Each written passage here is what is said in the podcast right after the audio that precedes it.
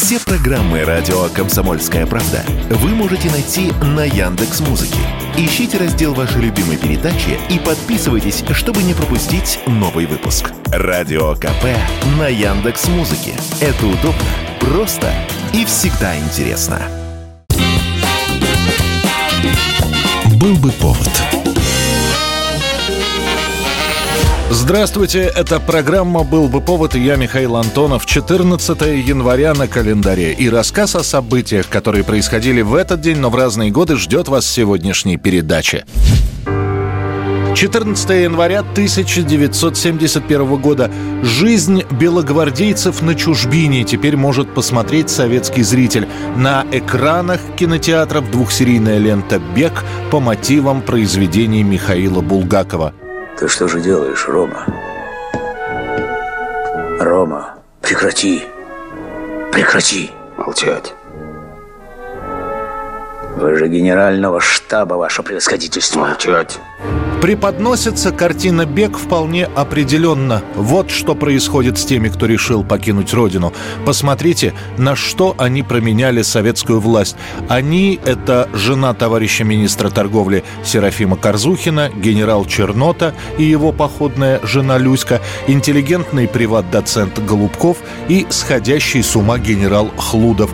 За границей им не рады, они же скучают по родине, не жизнь, а какое-то вечное скитание – ты будешь тосковать, Чернота. Эх, Лудов, я давно уж тоскую. От смерти я не бегал. Но и специально на смерть не поеду. Прощай. Прощай. Снимает картину «Бег» дуэт режиссеров Александр Алов и Владимир Наумов, которые вначале скрывают, что снимают это все по Булгакову. Ведь, по сути, это первая экранизация не очень-то разрешенного писателя. В сценарной заявке пишут про падение белогвардейской власти, эмиграцию и так получают утверждение на фильм. Приглашают весь цвет российского кино. На экране Баталов, Ефремов, Ульянов, Басов, Евстигнеев и многие другие. И вот картина сделана, и ее тут же готовы запретить. Воспевание белогвардейщины – это самое мягкое, что было сказано создателем. Ты пойми мое положение, но не могу я торговать чертями.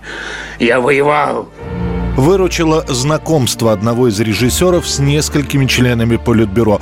Говорят, что специально в Кремле устроят показ «Бега». И лишь после этого картину разрешат выпустить в широкий прокат. Но, правда, попросят «Бег» показывать в 71 году, а не в 70-м, как планировалось. Причем будет сказана фраза «Не нужно нам портить столетие Владимира Ильича Ленина». 1989 год, 14 января. После почти двухгодичного обдумывания идеи о создании нового музыкального коллектива, продюсер и композитор Игорь Матвиенко приглашает своего старого знакомого, вокалиста группы «Шестеро молодых» Николая Расторгуева в студию и объявляет о создании команды. Группа пока без названия, записывает первые композиции «Батька Махно» и «Люберцы», после чего и рождается слово «любе». Оно и станет наименованием коллектива. Я буду жить теперь по-новому, мы будем жить теперь по-новому. А любе, любе, любе, а любе,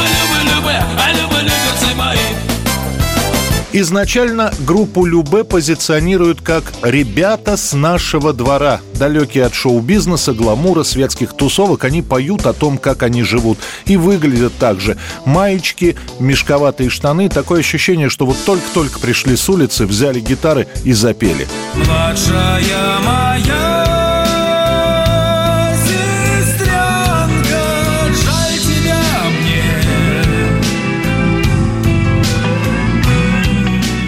Преображение коллектива произойдет на рождественских встречах Аллы Пугачевой. Будут записаны специально для этих встреч песни «Атас» и «Станция Таганская», и Николай Расторгуев появляется на сцене в гимнастерке после военного времени. С тех пор «Любе» — главная патриотическая группа страны.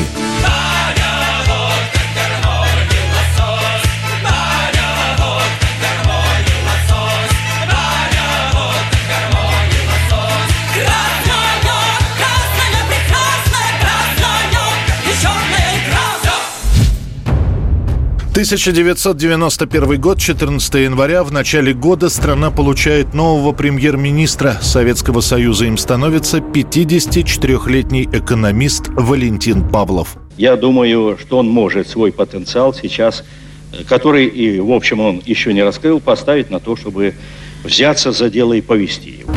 И его правление будет недолгим, чуть менее 8 месяцев, но запомнится надолго очень многим. Уже через неделю после назначения Павлова выходит распоряжение об изъятии банкнот в 50 и 100 рублей и замену их на купюры нового образца. Причем на все это отводится ограниченное время, всего три дня. Обменять можно не более тысячи рублей. Ну, я думаю, что, видимо, все должны совершенно четко себе отдать отчет в том, что мы не преследуем в данном случае э, каких-либо целей конфискации у основной массы наших граждан, их денежных накоплений в любой форме. Начинается самая настоящая паника. В сберегательных кассах выстраиваются очереди, люди расплачиваются в магазинах крупными купюрами, сдачи, как правило, нет. В некоторых местах возникают потасовки. Другие покупают за 50 и 100 рублей в кассах железнодорожных вокзалов и аэропортов билеты на дальние расстояния на несколько дней вперед. Потом, после окончания обмена, сдают эти билеты и получают деньги. Непопулярные шоковые павловские реформы они уже получили такое название, со 2 апреля продолжаются. Также неожиданно, как и обмен, в стране устанавливаются новые цены, которые были до трех раз выше предыдущих. Проезд в метро стал стоить 15 копеек вместо 5. Проезд во всех видах городского транспорта большой вместимости стал стоить 10 копеек. Выросла цена на продукты. Скажите, вы уже посчитывали ваш семейный бюджет? Можно ли в таких условиях выжить? В таких условиях придется жить. Но жить будет очень и очень трудно. Все эти меры отнюдь не улучшили экономическую ситуацию в Советском Союзе, а лишь подорвали доверие к власти. Сам же Валентин Павлов в августовские дни 91 года поддержит ГКЧП, будет арестован, проведет в матросской тишине почти два года и будет амнистирован в 93-м. 1858 год поступает в обращении первая российская почтовая марка. За семь лет до этого, в 1851 году, за границу для изучения опыта использования марок был командирован управляющий перевозками почты по железной дороге.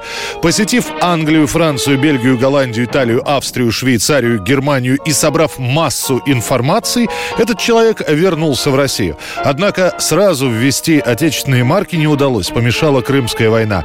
Лишь в октябре 1857 года Александром II были утверждены три отпечатанных разных двуцветных образца марки номиналом в 10, 20 и 30 копеек. Первая почтовая марка России была отпечатана на белой жесткой бумаге ручного производства с водяным знаком в виде цифры 1. Правда, первые марки выпускаются без зубчиков, то есть не перфорированными. Так как заказанная в Вене специальная машина для перфорации сломалась, первые несколько миллионов 10-копеечных марок были выпущены без зубцов. Перед введением марок в оборот в газетах и специальных почтовых бюллетенях бюллетенях появляются объявления. С 1 января будущего 1858 года простые частные письма во все места империи, царства польского и великого княжества финляндского, подаваемые на почту в простых кувертах или вовсе без кувертов с написанием адресов на самом сложном письме, отправлять не иначе, как с наложением соответствующий вес письма почтовой марки. Со временем почтовые марки станут вполне обычным явлением для России. Они будут появляться не просто с двуглавым орлом, но и станут выпускать первые иллюстрированные образцы марок. Начнет развиваться в Российской империи такое хобби, как собирание марок, филателия. Меняться будешь? Нет, нет, нет. Что дашь? Пять тувинских. Этих десять, а ты мне пять предлагаешь. Ладно, дам десять. И еще две французских в придачу. Нет, нет. 1957 год, 14 января. Компания WMO начала выпуск фрисби. Whammo Frisbees, the first name in flying discs. История и с происхождением, и с названием этой забавы, которая в нашей стране называлась куда более прозаичнее «летающая тарелка», крайне запутана. Говорят, что фрисби появилась как модернизированный вариант тарелки для пирога. Когда-то в городке Бриджпорт жил пекарь Уильям Фрисби. Его пироги в поддоне из фольги пользовались успехом у студентов. После поедания выпечки они запускали круглые формочки, как самолетики. Параллельно с этим в конце 1940-х годов в американском обществе была популярна тема неопознанных летающих объектов. Этим и воспользовался некто Уолтер Моррисон. Он изобретает еще в 1948 году летающую тарелку, которая внешне напоминает НЛО. Однако этот первый диск был неудачным. После ряда усовершенствований и экспериментов тарелка из пластика, сделанная Моррисоном в 1955 году, стала неплохо летать над землей и превратилась в ходовой товар. Выпускала ее эту тарелочку компания WMO. Однажды, услышав историю про пекаря из Бриджпорта и его пироги, WMO решила переименовать свой товар. Так летающая тарелка стала называться фрисби.